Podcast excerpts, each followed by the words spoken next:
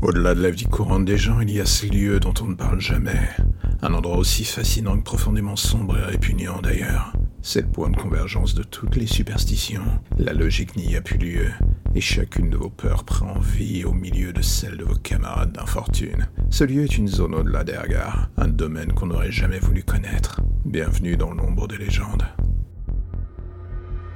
Est-ce que vous vous êtes déjà demandé ce qui vous retenait au sol? Je parle de ce qui vous empêche de vriller, de laisser parler de ce que vous avez de plus mauvais en vous, et de poser le masque ne serait-ce qu'un court instant. On lit toujours des tonnes et des tonnes de choses quand on est dans la police sur l'histoire des criminels, comment ils ont eu une enfance difficile et comment on pourrait presque en venir à les excuser. Puis de l'autre côté, il y a tous ces gens qui ont eu la même vie misérable, et eux ont réussi par miracle ou par une certaine force de caractère à se forger un autre destin. Ils partent du même terrain merdique que vous, et pourtant arrivent dans une zone bien différente. Pourquoi?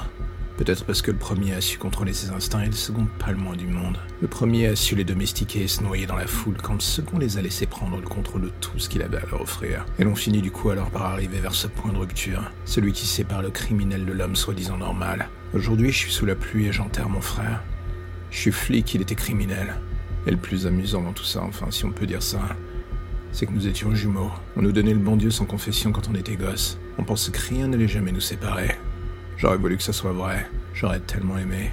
Mais pour cela, il aurait fallu que notre vie de famille soit idyllique. Et avec un père de famille alcoolique qui frappait notre mère, il n'y avait pas la moindre chance que cela arrive.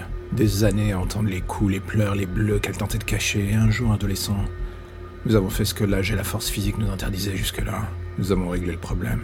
Et ce jour-là, j'ai vu ce qui nous séparait. Il avait décidé d'embrasser sa propre violence. Et moi, j'avais compris qu'elle me tuerait si je lui cédais encore une fois. Un constat simple et basique en quelque sorte, et ce fut ce jour-là que je compris que nos chemins allaient se séparer à jamais. La mort de notre père fut le point d'arrêt de notre enfance. Je partis à l'armée, et lui resta derrière pour s'occuper de notre mère. Et même si j'avais gardé un œil avec le temps sur eux, j'avais vu sa longue et irrémédiable descente dans le monde du crime s'organiser. Il aimait le pouvoir que la violence lui offrait. Mon père, de par ses coups, brimades et autres formes de violence psychologique, avait créé un véritable monstre une bombe à retardement qui avait mis des années à exploser pour créer quelque chose de monstrueux, une nouvelle personnalité qui avait détruit la précédente pour sortir et entamer sa nouvelle vie. Moi, au contraire, j'avais mis cette autre facette de moi de côté. Connaître ses forces et faiblesses, cela avait toujours été mon seul et unique but.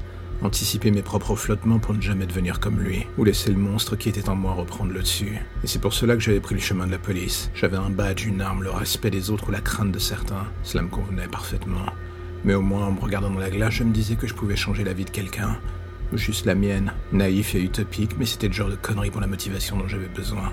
Et cela marchait plus ou moins. Et les années passèrent, comme des murs qui se dressent de plus en plus haut entre moi et lui. La mort de notre mère finit d'achever le dernier lien qui nous unissait. Et pendant quelques années, je n'entendis plus parler de lui, jusqu'à finir par le croire mort. J'avais tort, il avait travaillé dans l'ombre, bossé pour se construire un empire, et devenir ce qu'il avait toujours rêvé. Un parrain, Tony Montana en quelque sorte, violent, irascible, dangereux, et surtout sur la liste des truands les plus activement recherchés. Compliqué à vivre pour un flic quand la gueule de votre frère Gémon est dans le top 5 des hommes à coffrer, quoi qu'il en coûte. Et un jour vous recevez un coup de téléphone. On vous apprend qu'il y a une fusillade chez lui, ou plutôt un véritable carnage. On vous parle de règlement de compte et de scènes de guerre. Votre frère et toutes les personnes présentes ont été littéralement massacrés. D'un coup, vous comprenez que vous êtes réellement orphelin, de frère, de père, de mère. Votre vie de famille n'existe plus. Que la seule chose qui vous rattachait encore un peu au sol, cette vague idée de famille, n'est plus qu'un lointain souvenir. Et soudain, vous l'entendez, cette voix qui sommeillait au fond de vous. Elle ne hurle pas, elle est calme, froide, méthodique. Elle vous dit exactement ce que vous voulez entendre. Ce qu'elle demande est simple. Elle réclame vengeance. Et alors que vous commencez à lui laisser prendre du terrain, on vous apprend l'impensable.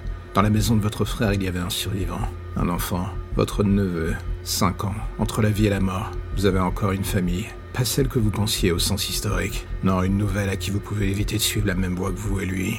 Mais pour cela, il n'y a qu'une seule solution, et vous la connaissez. Si vous voulez qu'il vive, d'autres doivent mourir. Céder à cette voix vous semble désormais comme une fausse excuse pour goûter à nouveau au sang. Vous aviez déjà vu avec votre père ce que la violence avait de libératoire, en le punissant pour ses années de sévice avec votre frère. Et aujourd'hui, il y a ce je ne sais quoi qui, dans le fond de votre esprit, vous traite d'hypocrite. Et vient le moment où plus rien n'a d'importance. Vous avez décidé de renouer avec le passé, pour le venger lui, assouvir vos démons et assurer le futur de ce gamin. Au fond de vous-même, vous voudriez vous dire que quelque chose dans le fond de votre esprit vous aura retenu, mais ce serait totalement faux. Vous avez abusé de tout ce que votre badge vous offrait pour traquer ceux qui avaient tué votre frère. Et quand vous avez enfin réussi à remonter jusqu'à eux, vous n'avez pas eu la moindre pitié. pas la moindre once d'humanité. Vous les avez massacrés les uns après les autres. Vous avez pris un plaisir malsain quand ils ont vu ce visage revenir des enfers. Ils vous ont pris pour lui.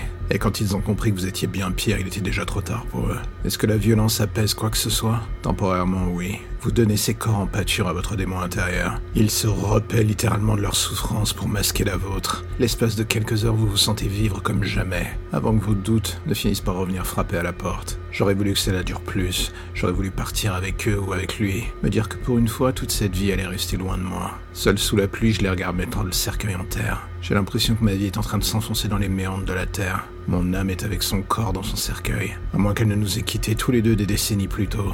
Le cycle de la violence est la pire des drogues, addictive, sexy et terriblement néfaste pour vous, ou pour ceux qui vous entourent d'ailleurs. Au loin, j'entends les sirènes.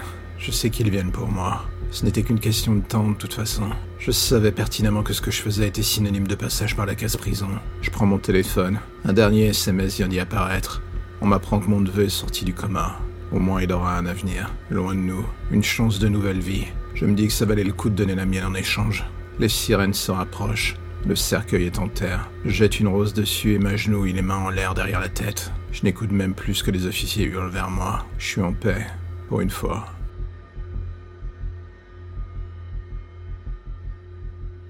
Et voilà, c'est la fin de l'épisode du jour. Alors, comme d'habitude, on se retrouve chaque mardi, parfois le mercredi, quasiment tout le temps le vendredi.